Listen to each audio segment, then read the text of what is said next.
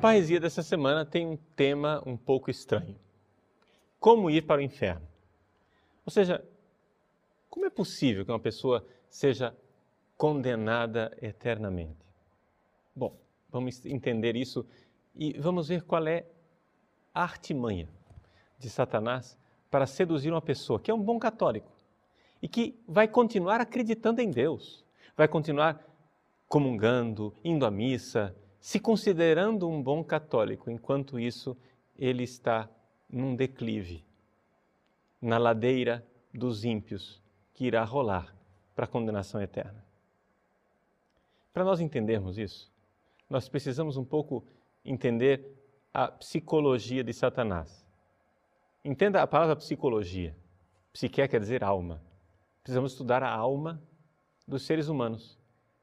E Satanás ele é bastante bom nisso. Ele sabe como é que ele caiu. E ele usa o mesmo método para que nós caiamos também. Assim como Satanás caiu através da sua vaidade, do seu orgulho, Lúcifer, anjo de luz, que não quis servir a Deus, mas quis ser original, quis ter a sua própria ideia, a sua liberdade. Assim também o primeiro passo, o passo real e definitivo na direção do inferno começa com a soberba, começa com a vaidade. Eu conheço bons cristãos, deixa eu dizer até, bons padres que começaram assim o seu caminho de impiedade. E hoje já não são mais tão bons assim.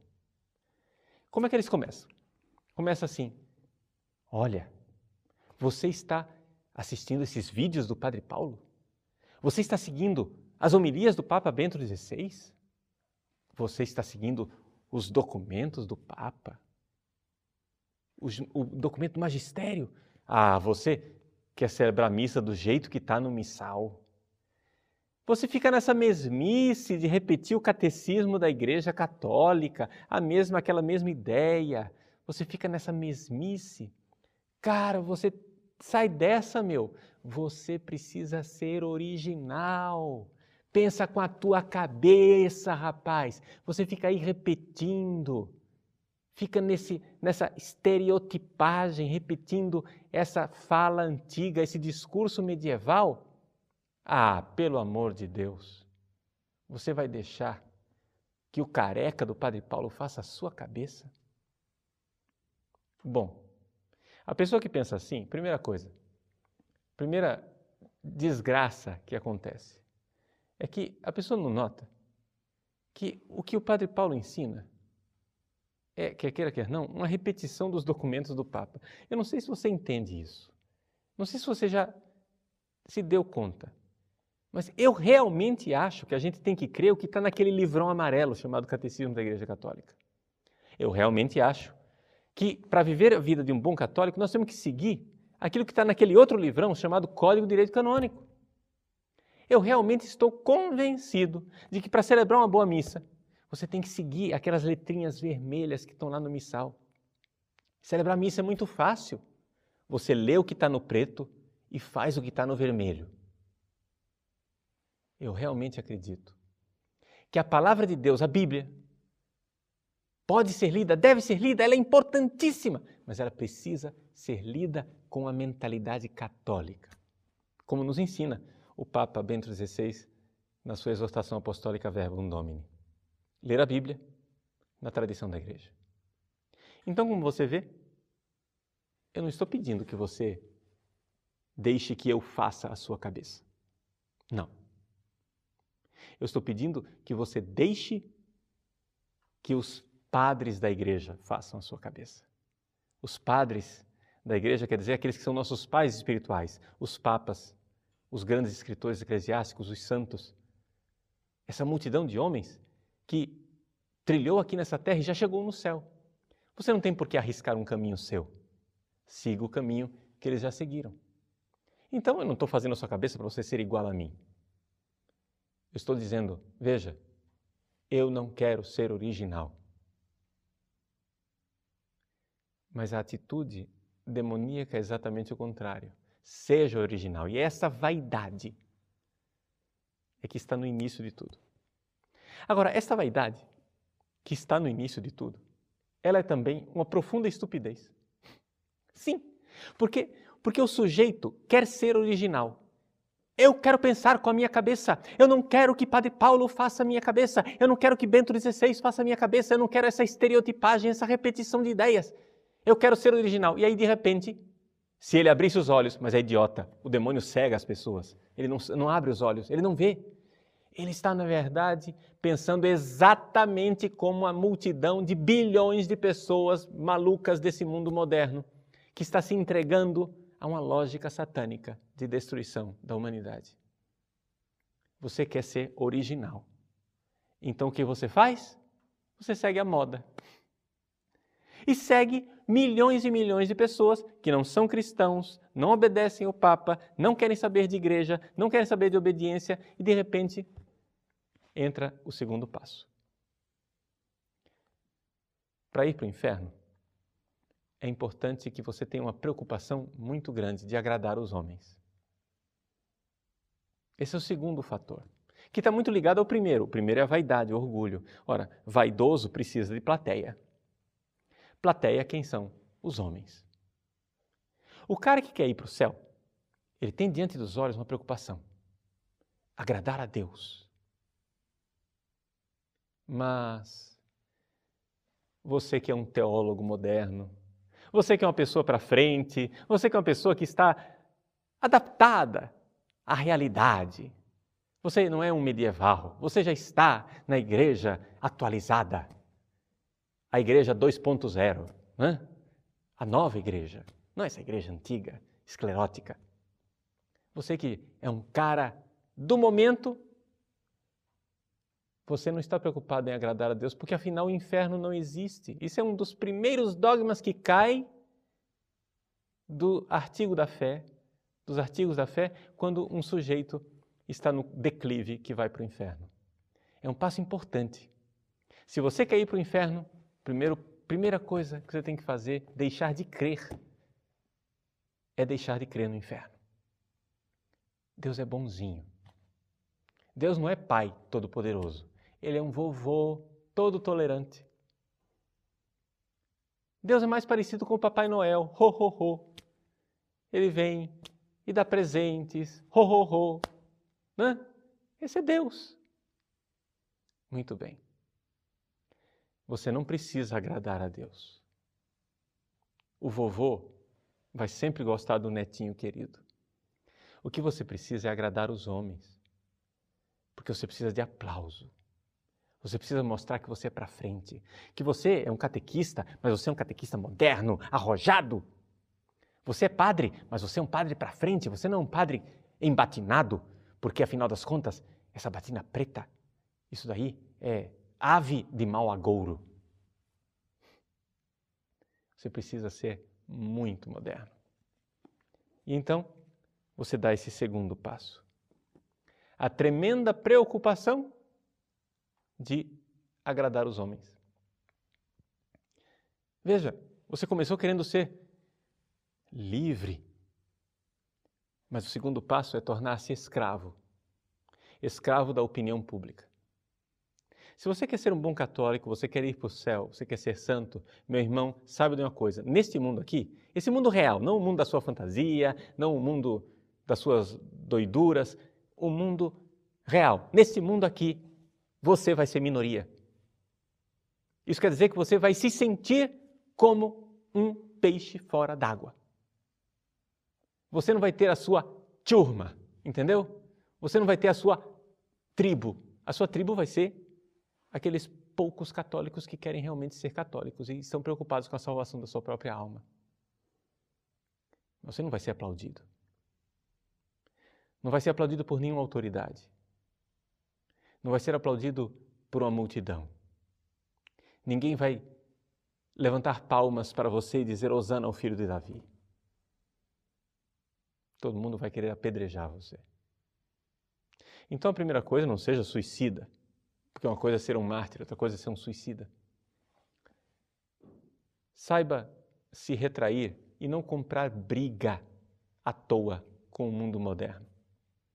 A primeira grande batalha que você tem que travar é aqui dentro de você. Ajudar a sua família também a travar essa batalha. E se você não tem acesso à sua família para ajudá-la a travar essa batalha, ajude os seus irmãos e irmãs que estão nesta mesma luta. Essa é a primeira coisa. Claro que existe a fase missionária, de trazer mais irmãos para essa fraternidade, sim. Mas, em primeiro lugar, nunca seja presunçoso de achar que você já está a salvo. Você está sempre numa batalha. Porque se você quer ser de Deus e quer temer a Deus, saiba, você comprou uma briga desgraçada com o demônio. E a palavra desgraçada aqui é muito correta. É uma briga desgraçada, porque o demônio não tem a graça de Deus. Você, graças a Deus, tem a graça de Deus e você, com a graça de Deus, irá brigar. Mas saiba que a luta está lá. Primeiro passo, vaidade. Segundo passo, não temer a Deus, querer agradar os homens. E a partir disso, você vai começar a fazer deformações da fé. Você começa a criar um Deus que agrada aos homens. Você começa a criar uma igreja que agrada aos homens. Você cria a igreja dos sonhos do mundo moderno. Uma igreja onde o Papa circula na Praça de São Pedro e distribui alegremente camisinhas para todo mundo. Essa é a igreja dos seus sonhos. Ah, essa igreja vai ser aplaudida? A igreja onde os padres celebram um casamento gay?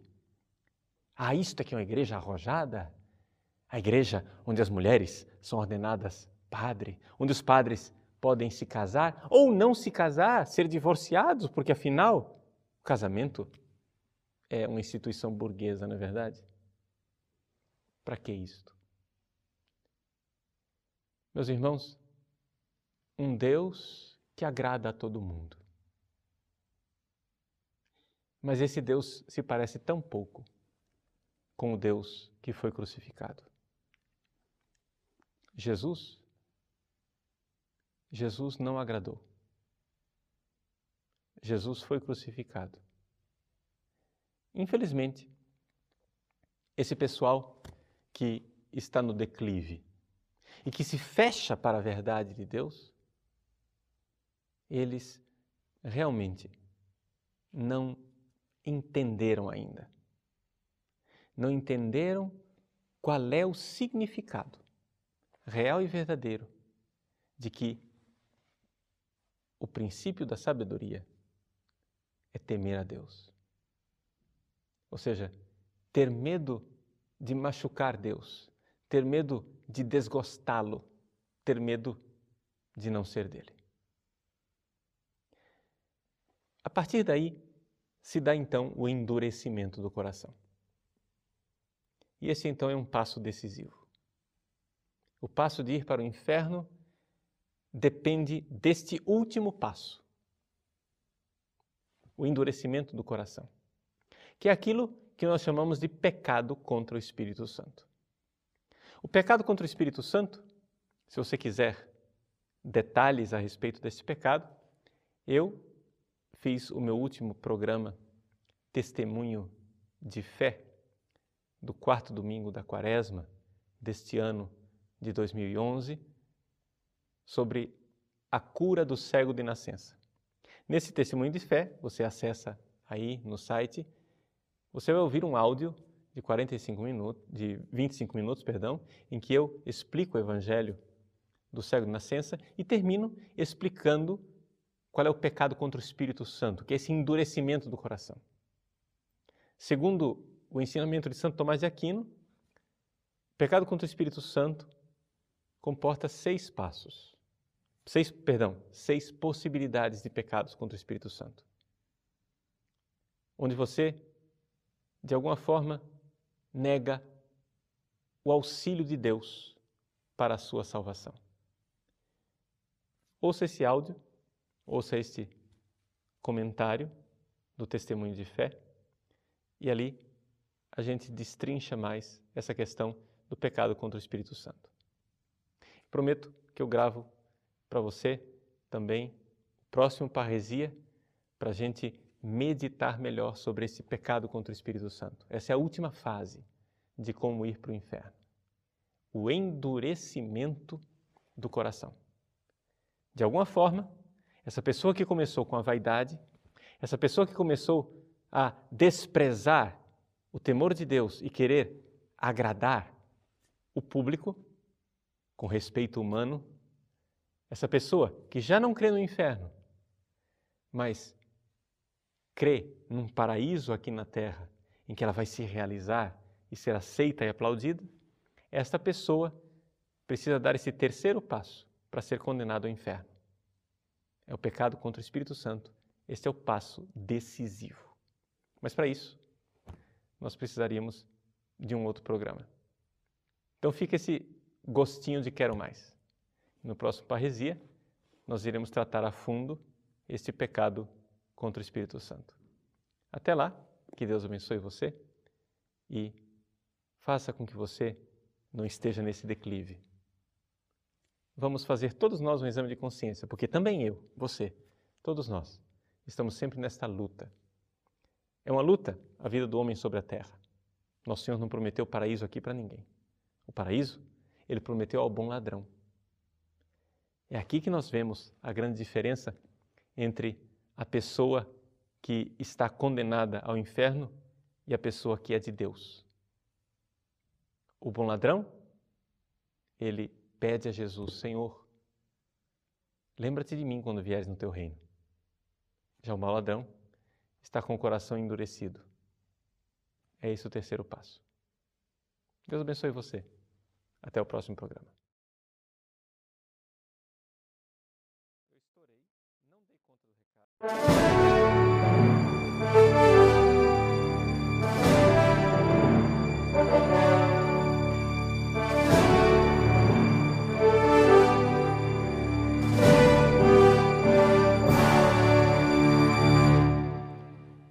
Meus queridos irmãos, minhas queridas irmãs, no Paresia dessa semana nós voltamos ao tema que nós iniciamos na semana passada. O que é que eu devo fazer para ir para o inferno? Na semana passada nós vimos três passos para ir para o inferno.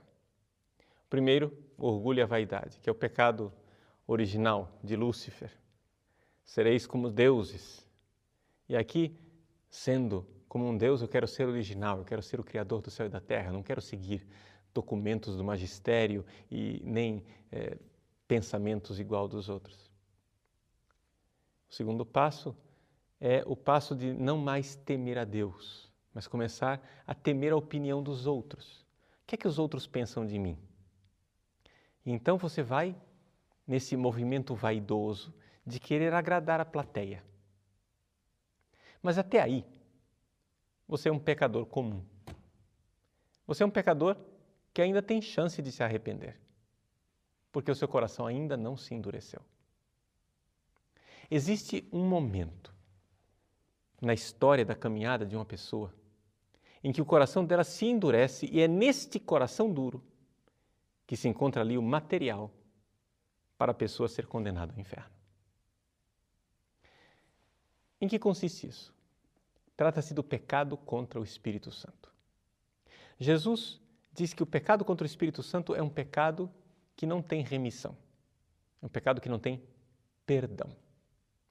Você vai dizer, mas, Padre, como pode ser um pecado que não tem perdão? Se Deus é infinita misericórdia, Ele quer perdoar sempre. Sim, Deus quer perdoar sempre. Mas existem situações em que nós nos fechamos para o perdão de Deus. A comparação que o próprio Santo Tomás de Aquino faz, que é ele quem nos ensina, assim, de forma bem sistemática, o que é o pecado contra o Espírito Santo, a comparação que Santo Tomás faz é a comparação de um remédio que está aí à disposição do doente. Você imagine, vamos adaptar para os tempos modernos, imagine uma pessoa que está com uma infecção. E está ali à disposição dele uma série de antibióticos que ele pode tomar para se livrar dessa infecção. O médico quer ajudá-lo, os enfermeiros querem ajudá-lo, a família quer ajudá-lo, mas ele se nega a tomar o medicamento. Ele se recusa ao tratamento. Então, o que acontece? Aquela doença que em si era curável tornou-se uma doença mortal, mortífera, fatal. Assim é o pecado contra o Espírito Santo. Pecado contra o Espírito Santo é um pecado onde a pessoa rejeita os remédios de Deus. Ou seja, a pessoa rejeita aquilo que levaria ela ao perdão. Veja só, se uma pessoa comete o adultério, ela não está pecando contra o Espírito Santo. Por quê? Porque dentro do pecado do adultério, não existe nada que impeça de ela se arrepender e voltar para Deus. Mas o pecado contra o Espírito Santo constitui num pecado que tem dentro dele algo que me impede de sair da situação de pecado. É aquilo que nós chamamos de endurecimento do coração, uma esclerocardia. É? O coração fica duro, como aquele coração do Faraó que rejeitou Deus. Como o coração de Satanás, que não tem mais salvação, porque ele se endureceu. Ou seja, quando Deus criou os anjos, Deus deu aos anjos a graça necessária para que os anjos o obedecessem, ficassem com ele, aceitassem o seu plano de salvação. Alguns anjos rejeitaram essa graça. Deus continuou dando a graça, mas eles foram endurecendo cada vez mais o coração. Esse é o resultado estranho de pessoas que, diante do amor de Deus, parece que ficam ainda piores. Esse é o pecado contra o Espírito Santo, esse endurecimento do coração. Então, quais são os tipos de pecado contra o Espírito Santo? Santo Tomás de Aquino elenca seis tipos de pecado contra o Espírito Santo. Os primeiros dois pecados são contra propriamente a ajuda eh, de Deus, mais diretamente. Ou seja, Deus ele é a nossa esperança. Ele é a nossa salvação. Agora, quem peca contra o Espírito Santo pode pecar, número um, de desespero ou, número dois, de presunção. O que, é que são esses dois pecados? O pecado do desespero. O sujeito não espera mais a salvação. Ele diz assim: Eu pequei, mas o meu pecado é tão grande, tão grande, tão grande, que nem Deus pode perdoar. Talvez esse tenha sido o pecado de Judas. Talvez Judas tenha caído em si. E de fato o Evangelho nos dá sinais de que isso provavelmente aconteceu. Ele foi lá e tentou devolver as 30 moedas, mas já era inútil, era impossível devolvê-las. Ou seja, devolvê-las era possível, mas era impossível voltar atrás. O mal já estava feito. Ele já tinha entregue Jesus. Ele não podia mais entrar no, na máquina do tempo e voltar atrás. E ele fez, isso fez com que ele se desesperasse. Ou seja, talvez Judas tenha olhado para o seu pecado como impossível de ser perdoado. E isso endureceu o seu coração. Isso fez com que ele caísse nesse terceiro passo do pecado contra o Espírito Santo, ou seja, o pecado de quem diz: Deus já não pode mais me perdoar. Ou seja, vejam o que é que está atrás. Eu sou tão grande e Deus é tão pequeno. Meu pecado é maior do que a misericórdia de Deus. Entenderam o absurdo? Mas é esse tipo de pensamento de orgulho que iniciou lá atrás, no primeiro passo, na vaidade, que então chega ao ponto crucial de endurecimento do coração. Segundo pecado contra o Espírito Santo é a presunção. Ou seja, a presunção da salvação sem mérito. O que quer dizer isso? ah, eu vou ser salvo mesmo. É a história do Deus que é vovô, né? O vovô bondoso, o Papai Noel. Deus vai me dar o presentinho mesmo que eu não mereça. Deus vai ser sempre bonzinho comigo e eu vou para o céu, até mesmo contra a minha vontade. Mas isso não é real. Deus não quer escravos, Deus quer filhos. E Ele respeita a nossa liberdade como Ele respeitou a liberdade de Satanás. Deus sofre com isso, mas Ele respeita. Deus, como é demonstrado no Evangelho, Ele deixa que o filho pródigo saia de casa. Mas o filho pródigo que saiu de casa e pecou, ele ainda não tinha o coração endurecido e é por isso que ele foi lá pedir perdão. O filho pródigo saiu de casa e Deus deixou que ele saísse de casa. Ele usou sua liberdade de forma inadequada e Deus deixou que ele usasse sua liberdade de forma inadequada. Mas quando ele estava na sua miséria, no fundo do poço, ele se arrependeu e voltou. O coração dele não tinha endurecido ainda. Pois bem, o pecado da presunção da salvação é o pecado que seria a pessoa dizer: Não, Deus vai me salvar.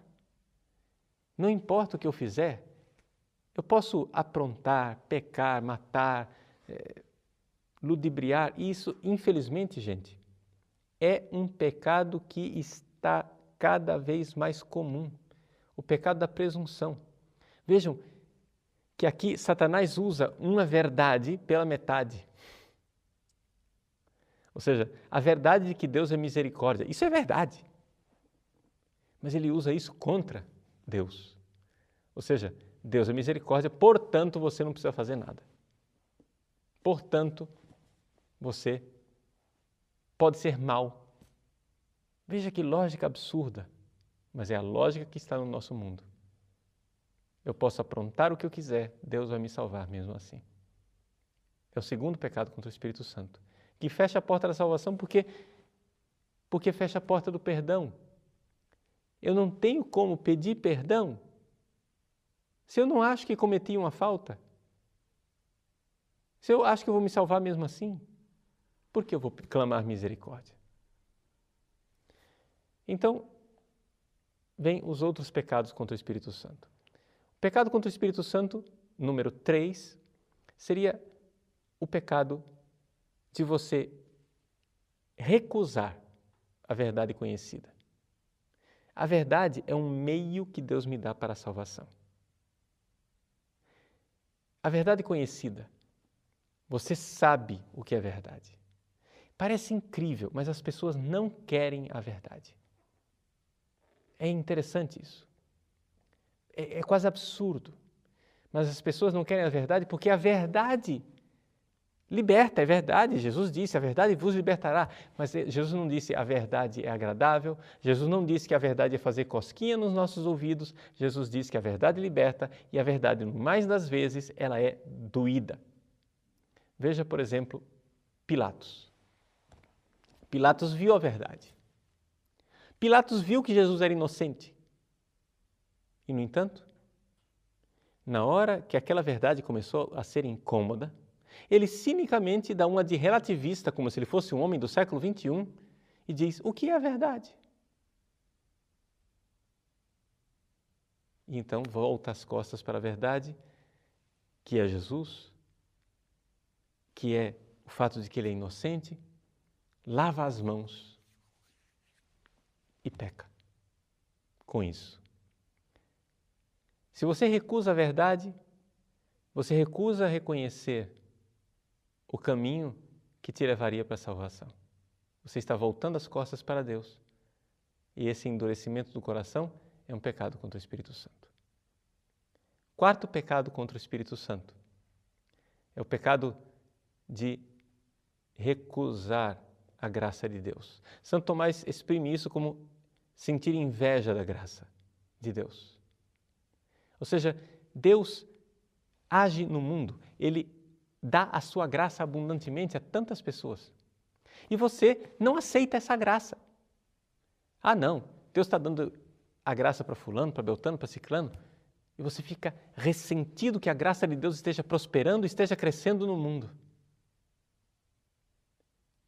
Você fica ressentido, como o teu irmão tem vocação para o sacerdócio você não tem, e você fica ressentido. Você fica com ódio do sacerdócio, você fica com ódio da graça de Deus, você fica com ódio de quem recebeu um dom especial que você não recebeu. Você fica com ódio das coisas de Deus. E isso endurece o coração das pessoas e impede que ela receba o perdão.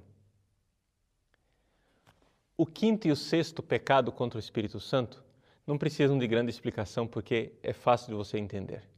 O quinto é a impenitência final, ou seja, a pessoa que morre sem arrependimento. Ou seja, ele não quer o perdão. No fim da vida, ele se recusa a receber o perdão, se recusa a pedir a Deus misericórdia. E o sexto pecado é a obstinação no pecado, ou seja, você elege certos pecados como pecados de estimação. Você diz: Eu quero viver esse pecado e eu não me livro dele. A impenitência final e a obstinação no pecado são duas formas claras para se ver que uma pessoa endureceu seu coração. Este é o terceiro passo, então, para uma pessoa ir para o inferno. O coração fica endurecido. Vem a pergunta: Padre, é verdade que o pecado contra o Espírito Santo não tem perdão? Bom, Deus quer perdoar. Mas será que eu já cometi esse pecado, Padre? Se você está preocupado, se você já cometeu o pecado contra o Espírito Santo, é um sinal de que você não cometeu. Porque quem cometeu esse pecado está tão endurecido que não tem essa preocupação. Não está de joelhos pedindo perdão, como provavelmente você está. Continue essa atitude. Chore seus pecados todos os dias. E você tem a maior certeza de que você jamais, você jamais pecará contra o Espírito Santo. Deus abençoe você.